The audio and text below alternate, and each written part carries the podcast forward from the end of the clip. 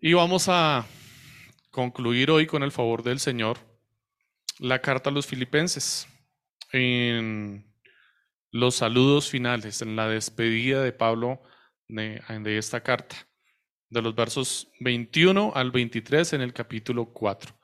Si usted no tiene Biblia, eh, quedan allí dos Biblias disponibles para que las puedan utilizar durante el servicio y al final las pueden dejar nuevamente en el lugar.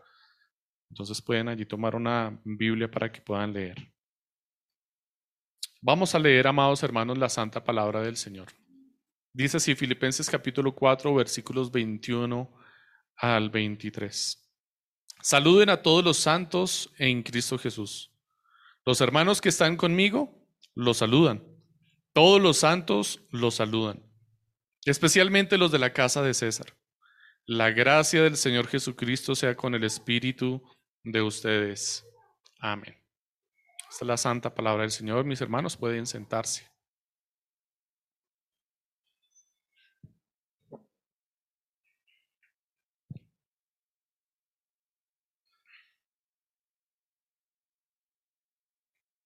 Bueno, damos la bienvenida a las personas que nos acompañan hoy por primera vez.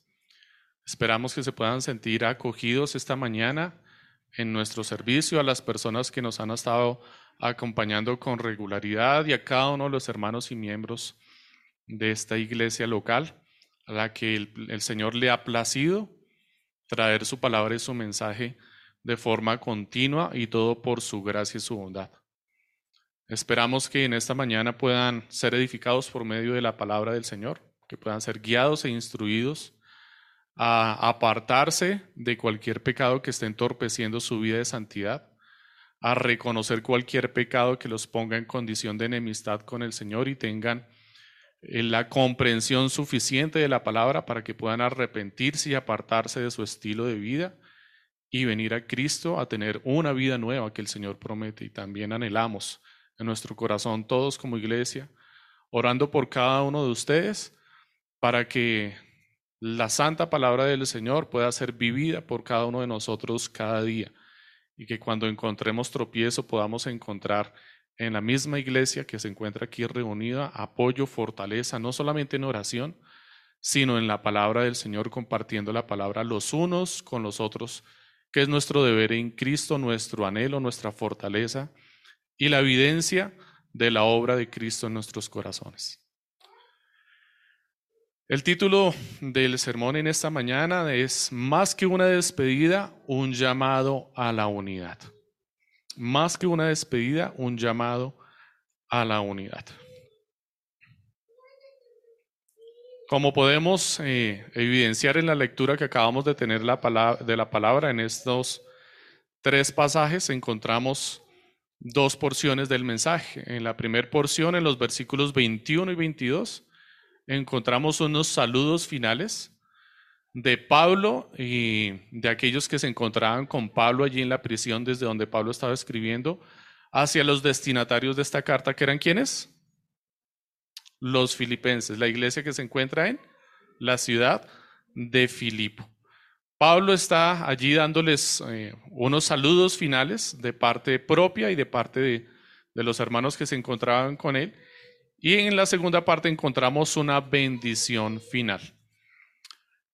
Esto corresponde a la estructura convencional de una carta de la época según el contexto greco-romano. Las cartas de la época, según la tradición greco-romana que había sido difundida por todo el imperio conocido, eh, determinaba que una carta eh, debía tener una introducción, un, un saludo, un saludo inicial, como lo tiene la carta a los filipenses, que si lo leemos, de hecho es muy semejante al final. Les invito a que vayamos al capítulo 1 ahí mismo. Dice, Pablo y Timoteo, siervos de Cristo Jesús. ¿A quién dirige la carta? ¿Cómo dice? A todos los santos en Cristo Jesús que están en Filipos, incluyendo a los obispos y diáconos. ¿Qué dice? Gracia a ustedes y paz de parte de Dios nuestro Padre y del Señor Jesucristo. Esta es la introducción a la carta, esta es la salutación. Viene después el contenido o el cuerpo de la carta y finalmente teníamos unos saludos finales de parte del autor de la carta y de algunas personas que se encuentren con el autor que quieran compartir saludos hacia el destinatario. En la introducción de la carta generalmente se identifica el escritor de la carta o el autor, perdón, de la carta, el que escribe la carta, que no siempre es el autor, ya que tenían eh, secretarios o escribas quienes estaban tomando nota de lo que se les estaba dictando y encontramos evidencia de esto en otros libros, en otras cartas de las escrituras. Encontramos allí la identificación del que está haciendo la carta, del lugar generalmente donde la escribe y el destinatario.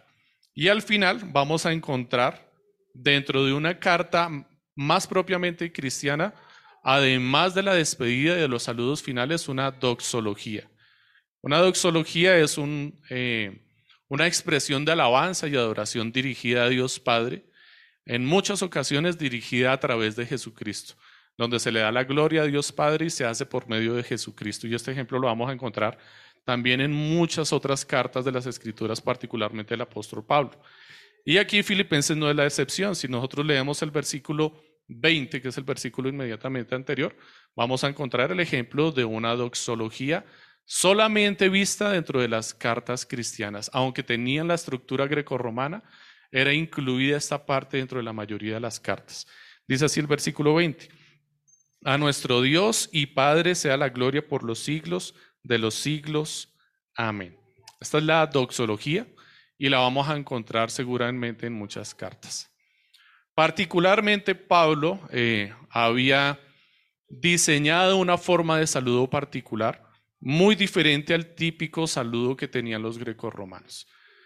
Generalmente los grecorromanos, y lo podemos evidenciar en una de las cartas que encontramos dentro del relato del libro de los Hechos, allí hay una carta eh, que está dirigida entre gobernantes y encontramos allí la estructura típica y el saludo y la despedida de una de estas cartas. Y el saludo generalmente era salud, ¿cierto? Se dedicaba a eh, salud o saludos a la persona que se le está dirigiendo la carta. Y Pablo cambia la palabra original que se utiliza allí, salud, esta palabra que era como muy corriente, muy convencional, muy típica de la época, por una palabra más afín con el argumento propio cristiano. Y esto lo hace intencionalmente y lo tiene muy claro y escoge la palabra de palabra muy precisa. Y Pablo, en vez de utilizar la palabra saludos o salud, dice gracia a vosotros o gracia y paz a vosotros. Lo curioso es que la palabra salud y la palabra gracia en el texto, en el idioma original, en griego tienen un sonido muy parecido. Y Pablo lo hace de forma intencional para que cuando se esté leyendo la carta, la gente esté pensando que es el saludo convencional, pero se percaten finalmente que Pablo no está, usando el saludo convencional, sino que tiene la intención de desear gracia realmente para los oyentes, como lo hace también aquí en la despedida, cuando dice, todos los santos los saludan, especialmente los de la casa del César, y en su bendición final dice, la gracia del Señor Jesucristo sea con el espíritu de ustedes. De hecho, esta forma en la que Pablo termina las cartas es muy común a todas las cartas. Usted puede coger cualquier otra carta de Pablo, tesalonicenses, colosenses, Gálatas, y la puede revisar al final o incluso al principio y va a encontrar la misma fórmula. Gracias del Señor Jesucristo sea con el espíritu de ustedes, o sea a todos vosotros, o sea a ustedes. Amén. A veces van a encontrar el amén, a veces no se va a encontrar el amén. Pablo utiliza la misma fórmula, pero no quiere y no tiene la intención desde su corazón que nosotros la percibamos como una fórmula convencional y tradicional. Pablo la diseñó de esta forma porque tenía una intención clara y quería dar un mensaje aún en medio de lo que para nosotros solamente parece un saludo. Pablo tenía una intención detrás de esto y él quiere definitivamente que nosotros entendamos que toda la palabra, absolutamente toda la palabra, nos es útil. Encontramos en ella aliento, sustento, consejo, consuelo, exhortación, ánimo, dirección, instrucción. Encontramos todo lo suficiente para esta vida y para la futura para nuestra salvación y nuestra santificación. De tal forma que no hemos de menospreciar esta porción de las Escrituras y todas las que se asemejen. Dice la palabra del Señor nuevamente. Saluden a todos los santos en Cristo Jesús. Los hermanos que están conmigo los saludan. Todos los santos los saludan, especialmente los de la casa del César. La gracia del Señor Jesucristo sea con el espíritu de ustedes. Lo primero que notamos aquí, mis amados hermanos, en esta carta, es que Pablo no hace acepción de personas en su salud. En sus saludos finales a los filipenses, y al igual que en la salutación en el capítulo 1, Pablo considera a todos los santos en Cristo Jesús. Considera a todos sus hermanos, a todos los creyentes que están recibiendo la carta, los considera como santos en Cristo Jesús y los saluda a todos. Dice, saluden a todos los santos en Cristo Jesús. Es decir, santos, y los llama santos porque son apartados. La palabra santos significa apartados para la obra de Dios, para el servicio de Dios. Y Pablo está aquí diciendo que ellos son apartados para el servicio de Dios, que son santos. Pero a diferencia de la definición de santos que tiene la Iglesia Católica Romana, Pablo está diciendo que ellos son santos aquí no por causa de ellos, que es lo que eh, adjudica la Iglesia Católica Romana a los santos, o a la determinación que la misma Iglesia tiene acerca de ellos, finalmente haciendo una declaración de santidad sobre aquellos que llaman santos. Pablo está diciendo que ellos son santos, todos los creyentes, por una causa. ¿Cuál es la causa? Cristo Jesús. Cristo Jesús es la causa de su santidad. Ellos son santos a causa de Cristo Jesús. Dice, saluden a todos los santos en Cristo Jesús. Deberíamos entender la frase de esa forma, leerla así. Saluden a todos los santos en Cristo Jesús. Nosotros somos, ¿somos qué? Santos en Cristo Jesús. Y tenemos que entender la frase completa. Aunque Pablo utiliza la expresión en Cristo Jesús, más de ocho veces solamente en la carta de Filipenses y cerca de 164 veces en todas sus cartas. La expresión en Cristo Jesús aquí tiene un contexto particular y es que está unida a la expresión de santidad. Y es solamente en esta carta en donde se unen estas dos expresiones y se unen dos veces. En el capítulo 1, en, en el saludo inicial, dice a todos los santos en Cristo Jesús que están en Filipos y al final. Pablo está dejando claro que entiende que sus hermanos, los filipenses a quienes les dirige la carta, son santos a causa de Cristo Jesús. Ellos no son santos por causa de sus obras, ellos no son santos por causa de la justicia que pudieran llegar a haber alcanzado por sí mismos, cosa que es imposible. Ellos no son santos por causa de la declaración de la iglesia. Ellos no son santos por causa de la declaración de otros. Ellos no son santos por causa de que lleguen a estar en la presencia del Señor ya, como eh, se argumenta en la Iglesia Católica Romana. Ellos son santos por causa de que están en Cristo Jesús. Dios les ha guardado en Cristo Jesús, les ha puesto allí. Y de la misma forma que la boca de Isaías fue santificada al haber sido puesto un tizón caliente allí, nosotros somos santificados al ser puestos en Cristo Jesús. Cuando algo entra en contacto con algo santo, algún objeto entra en contacto con algo santo, queda santificado, dice la palabra. Y nosotros hemos sido santificados a causa de que hemos sido puestos en Cristo Jesús. Ahora, mis amados hermanos, Consideren que cuando esta carta estaba siendo leída delante de los filipenses, porque esto es lo que se, se debía hacer, la carta era enviada para que fuera leída públicamente a los filipenses. Y si vamos a leer otras cartas, nos vamos a dar cuenta que hay instrucciones particulares para la lectura de la palabra de tal forma que por lo menos la carta que sigue, que es la carta a los colosenses, hay una instrucción al final en donde se dice, lean esta carta para todas las iglesias que están en Colosa, pero también para las de la Odisea. Y la carta que le envía la Odisea, léanla también en las iglesias de Colosas. Si es que esta carta seguramente no solamente iba a ser leída allí, en la iglesia de Filipo, sino que iba a ser distribuida por todas las iglesias del sector para que fuera leída. Recordemos ahora entonces que cuando esta carta iba a ser leída allí en la iglesia, iban a haber unas personas allí sentadas en medio de la congregación, particularmente mencionadas con anterioridad por Pablo. Iban a escuchar este mensaje, iban a escuchar la instrucción de parte de Pablo que dice, saluden a todos los santos en Cristo. Dos mujeres en particular iban a estar escuchando este mensaje para quienes seguramente estas palabras iban a tener un sentido más impactante. Evodia y Sintique escucharon este saludo y seguramente se habrán sentido aludidas al ver que Pablo y los demás hermanos de Roma los están saludando a todos por igual y los consideran a todos santos en Cristo Jesús. Porque este mensaje iba a reteñir en los oídos de Evodia y Sintique? Porque entre ellas dos había qué? Una división, una contienda, una pugna que Pablo había tratado anteriormente en el capítulo 3, en donde les está, les está exhortando, perdón, en el mismo capítulo 4 al principio.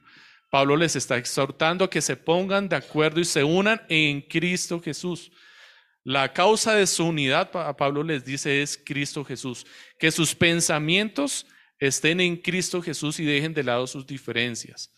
Y Pablo reconoce la gran labor que estas mujeres han hecho en la iglesia, pero les anima que dejen a, a un lado sus diferencias, que se unan en Cristo Jesús. Cuando Pablo entonces, o cuando la carta está siendo leída delante de ellos, y ellas perciben que la carta, que los saludos que Pablo les está enviando y los saludos que envían de parte de Roma son para todos, que no hay distinción, que no solamente están saludando a unos y a otros no, y que a todos los que están saludando los están considerando iguales, los están considerando santos en Cristo Jesús. Lo primero que ellas van a entender es la gracia del Señor. Van a ver, caramba, sí, Pablo nos acaba de exhortar, en la misma carta nos acaba de llamar la atención pero nos sigue considerando santas. Nos sigue siendo considerada, nos sigue consideradas santos en Cristo Jesús. E incluso los hermanos que se encontraban en Roma, que posiblemente conocían de la situación, también les estaban enviando saludos. A todos, sin distinción. Incluso es de llegar a considerar que aquellos que Pablo menciona anteriormente como enemigos de la cruz de Cristo o como malos obreros, que seguramente estaban dentro de la iglesia y que con posibilidad, a causa de la exhortación y la lectura pública de la carta, iban a salir de la iglesia porque, por lo que Pablo está mencionando allí en la carta, ellos no tenían nada que ver con Cristo, eran enemigos de Cristo, como Pablo los dice. Mientras estaba haciendo la ley, ley de la carta y si ellos estaban allí presentes, para ellos también era el saludo. Y es particular que entendamos que se estaba saludando a ellos, aunque seguramente ellos iban a dejar la iglesia después de la exhortación que se les estaba dando.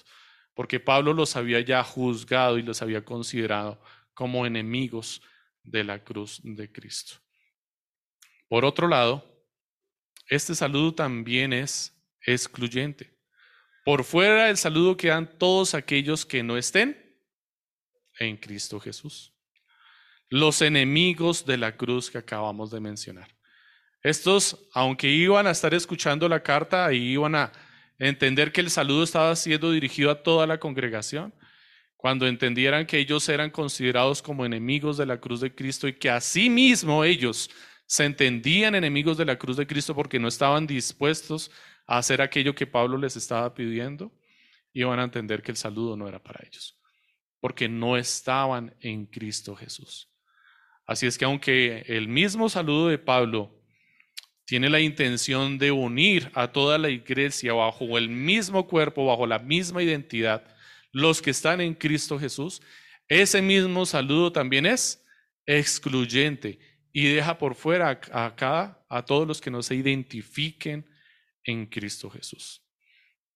Ahora también debemos entender los saludos de Pablo a los filipenses como una orden. La palabra que aparece allí, saluden a todos los santos en Cristo Jesús, es un verbo y está en imperativo, es una orden, es una instrucción. Así es que Pablo no solamente está enviándole sus saludos a la iglesia de, los filipenses, sino que les está pidiendo también a los filipenses que hagan qué? Saludar. Que saluden a quienes? A todos los santos en Cristo Jesús que se encuentran allí. Así debemos entender también este mensaje en la carta a los filipenses. Póngase usted, mi hermano, en el siguiente caso. Un hermano no pudo ir a la iglesia cuando leyeron la carta. Supongamos que estamos nosotros en la iglesia de los filipenses si un hermano o algunos hermanos no pudieron llegar a la lectura de la carta por diferentes motivos. Usted se lo encuentra al día siguiente y le dice, saludos nos mandó Pablo. Pablo te envía saludos, mi amado hermano, porque estoy cumpliendo con lo que Pablo dice y la verdad es que Pablo envió saludos a todos, así es que si me encuentro a mi hermano, Pablo envió saludos, nos envía saludos. A todos nos está enviando saludos. Y también los hermanos que estaban con él envían saludos, especialmente los que estaban en la casa del César. A lo que nuestro hermano responde, bueno, ¿y qué cuentan? Y acto seguido, tú empiezas a relatarte, a relatarle todo lo que Pablo contó en su carta. Porque finalmente su carta es un informe de lo que está ocurriendo, le, le, está ocurriendo a Pablo, es un informe de lo que está ocurriendo en Roma, en la iglesia de Roma, es un informe de lo que ha ocurrido con las ofrendas que los filipenses enviaron a Roma y cómo se utilizaron, y es un informe de lo que le ocurrió al mensajero que fue enviado a Roma con las ofrendas de los filipenses. Esto es lo que dice la carta. Así es que todos los que están en la iglesia de filipenses quieren saber qué es lo que pasó con la carta, qué es lo que pasó con el mensaje, el mensajero, el contenido y con lo que Pablo les está reportando. Se le cuenta entonces allí, se le tiene que explicar la carta al hermano y seguramente se le va a animar al hermano que vaya y escuche la carta personalmente, que la pida al dirigente de la iglesia y que se la puedan leer, porque seguramente muy pocos hermanos de la congregación podían leer. Así es que era necesario que pudiera buscar a otro hermano de la congregación que tuviera esta virtud y pudiera leerle la carta para que se pudiera enterar de forma específica de todo lo que Pablo informó. El que Pablo salude a todos los creyentes en la iglesia de Filipo animaba a toda la iglesia, no solamente a sus líderes, a buscar y visitar a los alejados para informarles de la carta, para saludarlos. Y es que ciertamente, si recordamos la introducción de la carta en el capítulo 1, la carta a quienes está dirigida, dice, a todos los santos en Cristo Jesús que están en Filipos, incluyendo a los obispos y diáconos. La carta está dirigida, dirigida a todos los creyentes, pero de forma especial, Pablo está dirigiendo la carta a los obispos y diáconos, a las autoridades de la iglesia. Entonces este mensaje, mis amados hermanos, de compartir la carta, era un mensaje para toda la iglesia y era un deber de cada miembro de la iglesia ir a buscar a sus hermanos que no podían estar presentes, que se habían apartado, que no habían vuelto a congregarse para compartirles el mensaje de Pablo, no solamente para sus autoridades. Porque es que Pablo está dejando aquí muy claro y está determinando que la iglesia, el cuerpo de Cristo, es todo el cuerpo de Cristo. Que la iglesia no es solamente su autoridad o su gobierno, como lo determina la iglesia católico romana. ¿Sabían ustedes, mis amados, amados hermanos, que el pueblo que asiste a la iglesia católico romana, al templo católico romano, no es la iglesia? La iglesia solamente es el clero. Y el pueblo es iglesia solamente cuando se está reuniendo bajo la autoridad del clero. Es decir, que inmediatamente ellos salen, dejan de ser iglesias y se convierten en laicos. Son simplemente el pueblo. Y no es así como el Señor lo dice en su palabra. Todos nosotros somos el pueblo de Dios. Y a todos se nos está dando esta instrucción de compartir el mensaje de la palabra de Dios. Así es que no solamente es responsabilidad primera de sus autoridades, sino también de cada miembro en particular del cuerpo de Cristo. En las escrituras, mis amados hermanos, el saludo tiene un contexto de comunión íntima entre los judíos. Vamos a ver algunos pasajes que nos ayudan con este ejemplo. Lucas capítulo 10, versículo 4 dice, no llevéis bolsa ni alforja ni sandalias, y a nadie saluden por el camino. Segunda de Reyes 4:29 dice, entonces él dijo a Giesi, ciñe tus lomos y toma mi báculo en tu mano, y vete.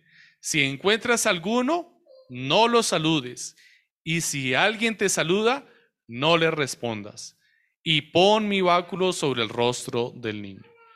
En, nuestros dos, en estos dos pasajes de las Escrituras, encontramos que se está priorizando una labor por encima del saludo. Porque detenerse a saludar para la cultura judía o para un judío, detenerse a saludar a alguien no era simplemente, hola mi hermano, ¿cómo estás? Y chao. Saludar a alguien implicaba tener comunión. Incluso, con toda seguridad, iba a concluir sentados en la mesa. Un saludo involucraba la hospitalidad. Un saludo involucraba a mi hermano, ven, vamos, te invito a mi casa y comemos y compartimos un tiempo. Mi hermano, se te hizo tarde para salir, quédate esta noche en la casa. Eso era lo normal dentro de la cultura judía. Un saludo realmente iba a tomar bastante tiempo. Y aquí Jesús le está dando instrucción a sus discípulos y el profeta le está dando instrucción a su siervo de que no se detenga a saludar porque tiene una labor urgente y apremiante que atender. Y si se detiene a saludar, va a olvidar el encargo, va a desplazar el encargo. Porque el saludo no era solamente, hola mi hermano, ¿cómo estás? Hasta luego, adiós. Involucraba compartir, tener comunión con esa persona. El saludo involucraba, de hecho, que la persona que yo estaba saludando era conocida, que no saludaba a cualquier persona, porque de hecho los judíos eran bastante celosos con esto. Gálatas 2.9 dice, al reconocer la gracia que se me había dado, Jacobo, Pedro y Juan, que eran considerados como columnas, nos dieron a mí y a Bernabé la diestra de compañerismo para que nosotros fuéramos a los gentiles y ellos a, los de la circuncisión. El contexto de esto es que eh, Pablo les había relatado aquí a los apóstoles la obra que se había hecho con los gentiles y cómo el Evangelio le había sido predicado a los gentiles y el Espíritu había descendido sobre ellos y Dios estaba abriendo la obra en medio de los, gentiles. Cuando estos hermanos se enteran de este asunto, se sorprenden, se maravillan y dicen, caramba, el Señor también está llamando a los gentiles. Y le dan la diestra, le dan la mano, saludan a los apóstoles en señal de aprobación.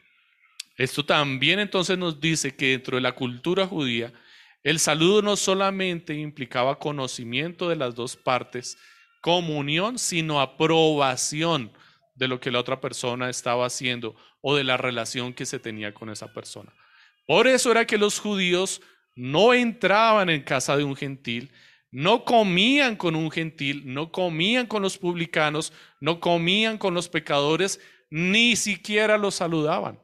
Porque esto, para ellos en su cultura, significaba que estaban de acuerdo con lo que estaban haciendo, que tenían comunión con ellos. Lo que hizo Jesús para los judíos fue aborrecible, tremendamente aborrecible porque Jesús hizo todo lo contrario a lo que ellos tenían en su mente. Jesús anduvo con prostitutas, Jesús estuvo entre los publicanos, no solamente los saludó, sino que comió con ellos y se quedó en sus casas, compartió su tiempo con ellos, iba por las calles se acercaban a él y los recibía, los tocaba, permitía que ellos le tocaran. Para un judío, con todo esto en mente, lo que Jesús estaba haciendo era terriblemente abominable. Se salía de su mente y de su contexto. No lo podían entender. En estos pasajes entonces evidenciamos que para los judíos un saludo involucraba compartir, tener comunión y estar de acuerdo. Segunda de Juan capítulo 1, versículos del 9 al 11. Dicen, todo el que se desvía y no permanece en la enseñanza de Cristo no tiene a Dios. El que permanece en la enseñanza tiene tanto al Padre como al Hijo. Si alguien viene a ustedes y no trae esta enseñanza, no lo reciban en casa, ni lo saluden, pues el que lo saluda participa en sus malas obras. Primera de Corintios 5:11 amplía un poco el contexto, aunque no involucra un saludo, el saludo se infiere, sino que en efecto les escribí que no anduvieran en compañía de ninguno que llamándose hermano es una persona inmoral o avaro o idólatra o difamador o borracho o estafador. Con esa persona ni siquiera coman. En estos pasajes se prohíbe tener comunión con los apóstatas o engañadores. Aquí no es permitida la comunión de ninguna forma con los apóstatas, con aquellos que llamándose hermanos están teniendo una vida ilícita, una vida reprobada, con aquellos que diciendo ser parte de la fe han negado la obra de la fe en ellos y viven bajo el libertinaje. El Señor está dando instrucción aquí clara y dice, con ellos no se junten, ni los saluden no coman con ellos, no compartan. ¿Por qué? Porque los van a identificar con ellos. Ciertamente el temor que tenían los judíos dentro de su tradición, en cierto sentido tenía un argumento claro, y es que iban a ser identificados con aquellos que andaban en esta condición. Pero lo que nos deja claro aquí el Señor Jesucristo es que el problema no es que yo me relacione con pecadores. El problema es que yo me relacione con hipócritas en la fe, con aquellos que diciendo que están en la fe, en realidad están evidenciando con sus obras que no son parte de la fe. Que yo me relacione con pecadores es necesario, es entendible y de hecho estamos llamados a hacerlo. No podemos menospreciarles y dejarles de fuera. Mateo 5:47 dice, y si saludan solamente a sus hermanos, ¿qué hacen más que otros? ¿No hacen también lo mismo los gentiles? En este pasaje se está haciendo una comparación. Eh, anteriormente Jesús ha hecho una comparación entre los enemigos de Cristo, entre los enemigos de los judíos, perdón. Y, y Jesús les está diciendo allí, ustedes los judíos se creen más importantes porque solamente saludan a otros judíos. Y Jesús les dice, ¿no hacen acaso los gentiles lo mismo? Los gentiles solamente se saludan entre gentiles. Están haciendo lo mismo que hacen los gentiles, pero ustedes se creen diferentes y se creen mejores. Y están haciendo exactamente lo mismo que hacen los gentiles a quienes ustedes están menospreciando. Queriéndoles dar a entender con claridad, y lo afirma en el contexto, que definitivamente su actitud de despreciar a los incrédulos y a los pecadores no tenía ningún argumento no procedía de parte de Dios, no correspondía a la fe que debían profesar. En este pasaje se anima al judío a relacionarse con los que considera sus enemigos. La unidad cristiana, mis amados hermanos, se da en medio del contexto del Evangelio predicado con claridad. Allí es donde se da la unidad cristiana. La unidad del cuerpo de Cristo se promueve solamente a través de la predicación del Evangelio. Debemos mantener buenas relaciones con todos aquellos que tengan necesidad de escuchar el Evangelio. Es decir, con los creyentes que están en comunión, con los creyentes que están en disciplina, con los incrédulos, pero no con los apóstatas. Nuestra relación íntima, nuestra comunión, se debe mantener con todos aquellos que están en condición de necesidad con todos aquellos que saben que están en necesidad y eh, aquellos que la ignoran, pero no con aquellos que la han despreciado, con aquellos que ya estuvieron en el camino del Señor y despreciaron la obra del Señor en ellos, la rechazaron, negaron la fe. Si algún hermano que viene a la congregación se aparta de la iglesia y no vuelve a la congregación y es un hermano del cuerpo de Cristo, ¿podríamos o deberíamos tener comunión con él? Sí. No solamente podríamos, deberíamos mantener comunión aún con Él, compartir con Él, porque no ha apostatado a la fe. Pero si ese hermano se aparta definitivamente de la fe, apostata de la fe, es decir, reniega de Jesucristo, rechaza la obra de Cristo en su vida, no reconoce la necesidad que tiene de Cristo, la palabra dice, no lo saluden ni coman con Él porque éste está blasfemando el nombre de Cristo, porque van a identificar a Cristo con sus obras y con sus acciones. Van a identificar a los cristianos con los que tienen esta conducta y el nombre del Señor será blasfemado. Y es esta la causa por la cual no podemos tener comunión con un apóstata, porque el nombre de Cristo será blasfemado. La unidad de la iglesia se fundamenta en el Evangelio y en su relación con Cristo. Y se evidencia en el trato que tienen con los demás, sean creyentes o no. Sin embargo, el trato que el creyente tiene con sus hermanos en la fe es muy diferente al trato que tenemos con el resto del mundo. Hay una diferencia. Pablo cambió el saludo y la despedida fría y estándar que tenía la carta grecorromana por esta causa. Porque había una diferencia entre el saludo que se le daba al resto del mundo y el saludo que se le daba al pueblo de Dios. Por eso, aunque Pablo continuaba manteniendo la estructura de la carta estándar de la época, Pablo hizo unas modificaciones intencionales y por eso no las podemos menospreciar. Por eso es que nos estamos deteniendo en estos tres cortos y sencillos pasajes, que nos parecen sencillos, pero que en realidad tienen un claro propósito en la mente de Pablo y seguramente trasciende hasta la eternidad para que lleguen a nuestras vidas.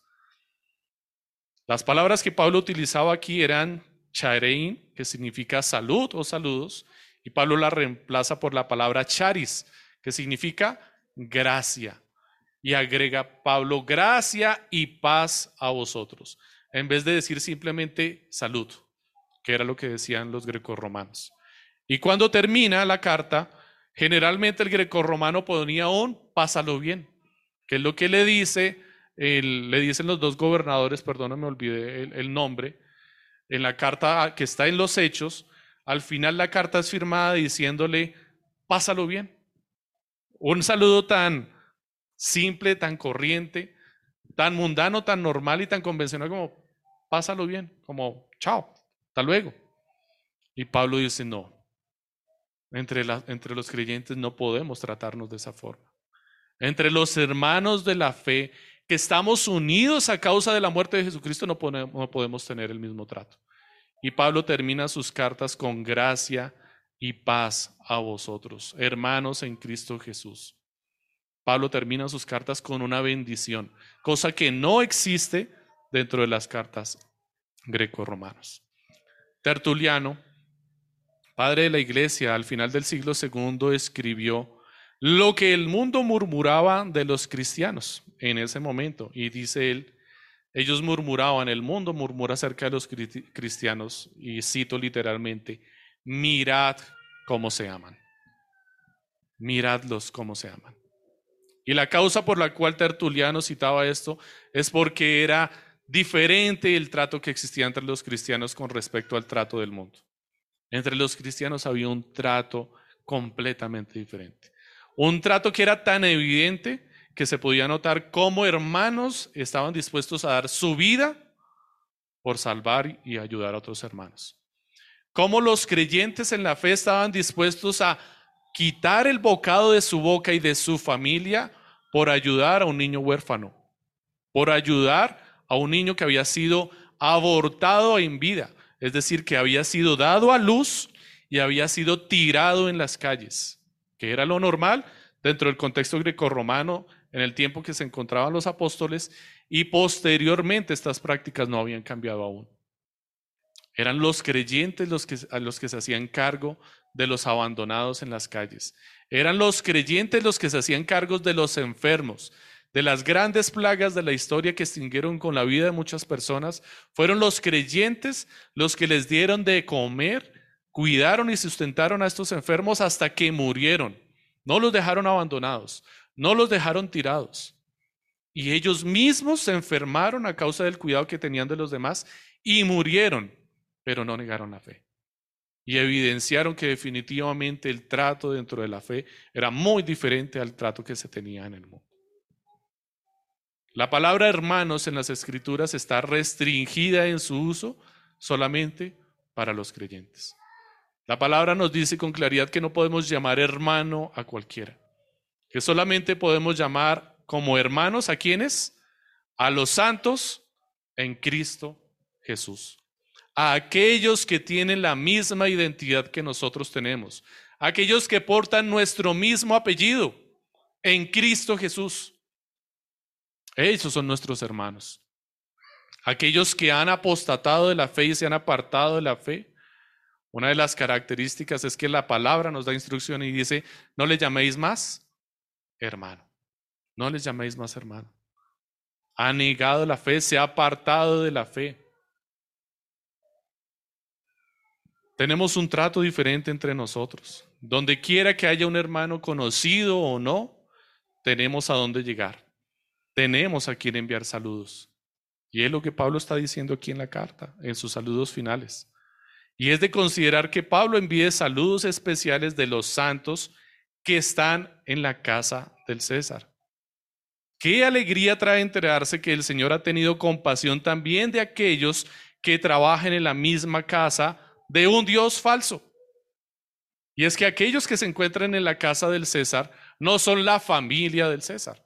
Los que se encuentran en la casa del César se les conocía así a aquellos que trabajan para el gobierno romano, aquellos que estaban trabajando para el emperador, ya sean cargos oficiales, ya sean administradores, ya sean eh, los tesoreros, ya sean los mensajeros o simplemente los esclavos que se encontraban trabajando para el imperio romano en las casas de administración, que no se encontraba solamente en Roma, sino que había una casa de representación en cada una de las ciudades del imperio romano.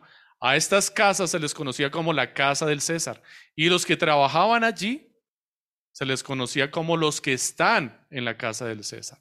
Y es a los que Pablo se está refiriendo. Y lo impresionante aquí es que Pablo le está diciendo a los filipenses, les mandan saludos los de la casa del César. Es decir, que Pablo les está diciendo que la obra del Señor se extendió de tal forma, con Pablo en la cárcel, que hasta los que están en la casa del César han llegado a la fe. Aquellos que están trabajando para el gobierno han llegado a la fe. Personas de alto nombre, de renombre, han llegado a la fe. Los esclavos y sirvientes que estaban en la, la casa del César llegaron a la fe. Y esto fue una obra milagrosa porque seguramente Pablo se encontraba preso adjunto a la casa del César. Y esto le dio la oportunidad de predicar el Evangelio a todos los que por allí pasaban, a los soldados que estaban allí. Cuando se cambiaba la guardia, y Pablo lo menciona en la misma carta, estos que cambiaban la guardia iban y predicaban después a los que se encontraban en la casa adjunta. Y seguramente estos le predicaban a sus jefes, a sus amos, y seguramente estos predicaban a sus familias y el Evangelio se extendió de una forma impresionante. Y Pablo les quiere enviar esta información especial porque cuando ellos se enteran que Pablo está escribiendo una carta para los filipenses, para aquellos hermanos que enviaron a un hombre que estuvo dispuesto a morir por el servicio para Pablo, llevándole una ofrenda de parte de esta iglesia, ellos dicen, caramba, el cuerpo de Cristo es hermoso. El cuerpo de Cristo definitivamente evidencia su amor porque mire lo que están haciendo ellos. Mandémosle saludos a nuestros hermanos. Es seguro que ni siquiera les conocían, pero querían enviarles saludos. Pablo, mándele saludos de nuestra parte. Y Pablo dice saludos en especial. Es que, si se dan cuenta, hay una, una particularidad allí. Dice, todos los santos los saludan, especialmente los de la casa del César. Pablo quiere recalcar que los que están en la casa del César le enviaron saludos especiales. Considere usted, mi hermano, que con Pablo, allí en la cárcel, habían algunos hermanos que le visitaban de continuo, entre ellos estaba Timoteo. Timoteo estaba de continuo con Pablo allí en la cárcel visitándole. Y seguramente habían muchos otros hermanos que estaban allí en la casa, en la cárcel con Pablo. Y Pablo los menciona y dice, los hermanos que están conmigo los saludan. Pero dice de los demás, todos los santos los saludan. ¿Quiénes? ¿A quiénes se refiere? A los que están en la iglesia de Roma. Ellos también les están mandando saludos. ¿Quiénes envían saludos a los filipenses? Los que están allí continuamente con Pablo en la cárcel. Los de la iglesia de Filipo que están allí, de, de Roma que están allí, le envían saludos. Pero de forma especial los que se encuentran en la casa del César están enviando saludos.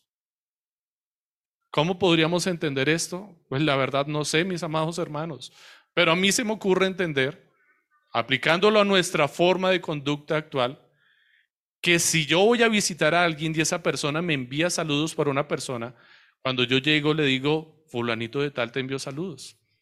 Y si en el camino me encuentro con alguien más que también le va a enviar saludos a esta persona, le digo, y fulanito también te envía saludos. Y si me llego a encontrar con alguien más en el camino, que quiere enviar saludos, insiste en enviar saludos y me dice, no se te olvide enviarle los saludos, acuérdate que le estoy enviando saludos Cuando yo llegue a esta otra persona, no le voy a decir, fulanito te envió saludos, fulanito te envió saludos y fulanito te envió saludos.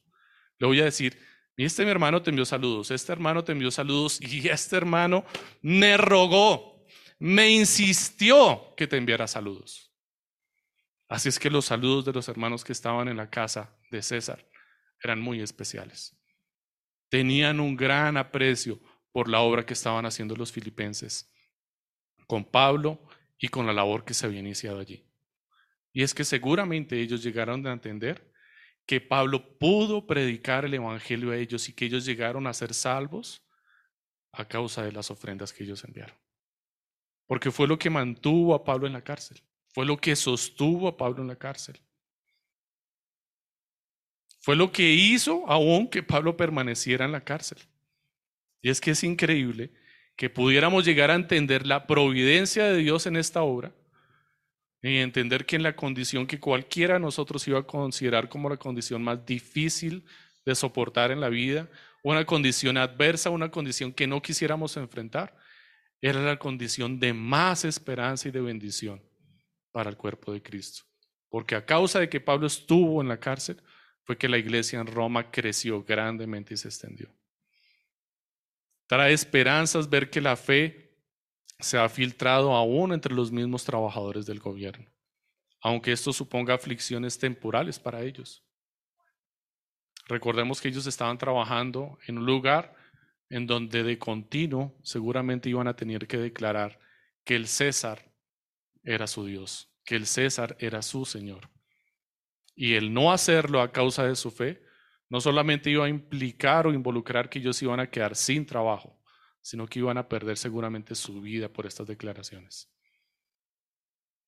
Sus convicciones de fe en medio de este lugar involucraban un gran sentido de gratitud hacia la obra de los filipenses y hacia la obra de Cristo en sus vidas. Que los filipenses recibieran estos saludos especiales les alentaba a orar de forma especial por sus nuevos hermanos y a querer ofrendar con más generosidad a causa de las necesidades que se les iban a aproximar a ellos. La unidad de la iglesia es tan firme, tan profunda y misteriosa que aquellos que trabajan para el gobierno, juzgando, condenando o liberando, vigilando a los presos y preparándoles sus alimentos, sean los que le piden a Pablo enviar saludos a sus hermanos. A los hermanos que se encuentran en Filipo, que se han ocupado de atender las necesidades de Pablo. Lo que parecería contradictorio para nosotros resulta en una obra de unidad dentro del cuerpo de Cristo. Que haya unidad entre el preso de la cárcel y su carcelero y el que le juzgó y el que le condenó, solamente es una obra milagrosa de parte de Dios. Es un misterio que tres grupos de personas separadas por sus roles, a saber, los hermanos que están con Pablo, los que trabajan en la casa del César y los filipenses que sirven a Pablo, terminen estando unidos eternamente por una causa, por Cristo, por el Evangelio de Cristo. La unidad que promueve Cristo, mis amados hermanos, con la predicación del Evangelio, hace que se puedan saludar entrañablemente y compartir alimentos el carcelero y su prisionero. Este Evangelio es capaz de unir al soldado escarnecedor y a su víctima crucificada, como ocurrió lo que conmemoramos en estos días. Este Evangelio confía el mensaje de la resurrección de Cristo a la persona más menospreciada de la cultura judía, menospreciada por ser mujer, menospreciada por haber estado endemoniada, menospreciada por no tener un hombre que le diera un lugar en la sociedad. ¿Y Dios qué hizo? Le restauró, le levantó, le puso en una condición de dignidad y el testimonio que hoy recordamos, que hoy celebramos y por el cual hoy damos gracias al Señor y creemos que es verdad, salió de la boca de esta mujer una mujer que había sido menospreciada tres veces por su condición, por su situación, por su naturaleza. Y el Señor le restauró. Este Evangelio pone a trabajar en equipo a obreros, sicarios y cobradores de impuestos, todos en el mismo lugar. obreros que se dedicaban a la pesca, sicarios, los celotes, y cobradores de impuestos, los publicanos. El Señor los junta a todos. El Señor, cuando quiere fomentar la unidad, no hay barrera, no hay muro que impida que Él promueva la unidad en medio de su cuerpo. Mis amados hermanos, este mensaje es tan poderoso que incluso hace poner de acuerdo enemigos como Herodes y Poncio Pilato, como los gentiles y el pueblo de Israel. El Evangelio no solamente une a los creyentes, el Evangelio también es capaz de juntar a los incrédulos, aunque estos no se toleren entre sí. Porque esto es lo que declara las Escrituras, que se unieron los incrédulos, se unieron los enemigos para juzgar al Cristo para condenar al Cristo. Se pusieron de acuerdo y dejaron sus diferencias para condenar a Jesucristo. El Evangelio genera unas unidades que definitivamente nosotros no podíamos comprender. Si la gracia del Señor Jesucristo está con nosotros, ¿qué diferencia puedes tener con tu hermano? Esa es la pregunta que tú deberías hacerte ahora, mi hermano si el Evangelio de Cristo, si su gracia está con nosotros, ¿qué diferencia tienes con tu hermano? Si todos los muros los ha echado por tierra el Señor, ¿qué diferencia puedes tú tener con tu hermano? ¿Qué discusión te puede separar de tu cónyuge? ¿Puede haber algo que te separe de tu esposa o de tu esposo? ¿Alguna pelea por algún motivo grande o pequeño que pueda separarte de la unión que le costó la sangre a Cristo? ¿Hay alguna pelea que tú puedas tener con tu cónyuge, mi amado hermano, que te separe realmente de él? Cuando fue Cristo quien los unió. ¿Qué egoísmo se puede imponer, imponer entre los hermanos? Entre los hermanos de sangre. ¿No hay discusiones entre los hermanos? ¿No has peleado tú con tus hermanos? Yo te pregunto, si son hermanos en la fe, si esos hermanos de la sangre están en la fe, ¿qué egoísmo, qué división, qué enemistad puede separarlos en realidad? ¿Tienes alguna razón para albergar odio contra tu hermano como Caín lo hizo? ¿Tienes algún motivo realmente profundo que diga, no tolero a mi hermano que es creyente, no lo puedo soportar? ¿Qué pensamiento racista puedes albergar en tu corazón? Si es que consideráramos la existencia del racismo. Porque realmente no existe, ¿no? Somos una sola raza, descendientes todos de Adán. Pero aún así el corazón del hombre es tan perverso que genera divisiones donde no las hay. ¿Podrías tú considerar como el racismo como una opción válida para dividir lo que Cristo ha unido? si estás en Cristo Jesús, ni las diferencias políticas que no deberían existir podrían hacer que le quites el saludo a tu hermano. Si hay alguna diferencia política entre el cuerpo de Cristo, ¿podrá esto ser una causa justa para que el cuerpo de Cristo se divida?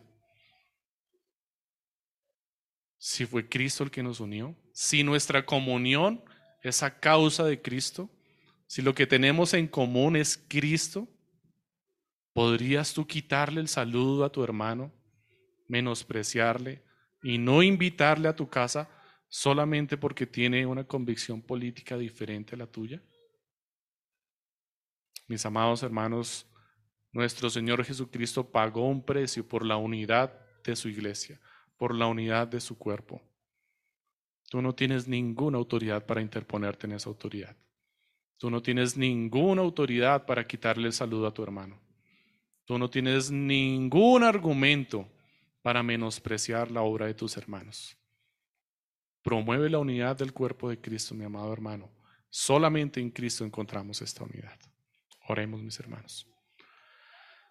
Amado Señor, te damos muchísimas gracias por tu palabra en esta mañana. Te agradecemos, amado Señor, porque tú nos has mostrado que Definitivamente tú has separado las cosas y has unido a un lado a tus ovejas y has dejado al otro lado las cabritas.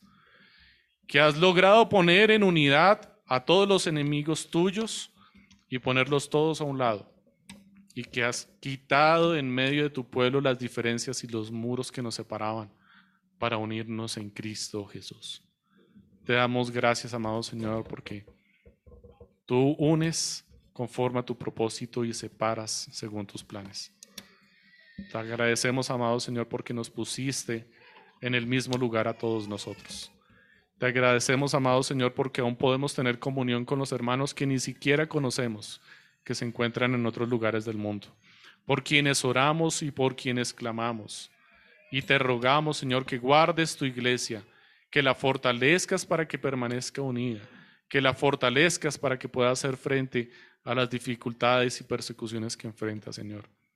Te clamamos, amado Señor, para que tu iglesia permanezca unida y el mundo pueda ver cuánto nos amamos por causa de nuestro testimonio, por causa de nuestra conducta en el mundo, por causa de la obra que tú has empezado en nosotros y que mantendrás firme hasta el final. Gracias te damos, amado Señor, por la obra que hiciste en la cruz, por tu muerte y por tu resurrección que hoy celebramos, bajo la cual estamos todos cobijados, Señor. Gracias te damos porque en ti, Señor, hemos sido unidos en tu muerte y en tu resurrección, Señor. Y anhelamos tu pronto regreso para encontrarnos contigo en gloria por la eternidad. Amén.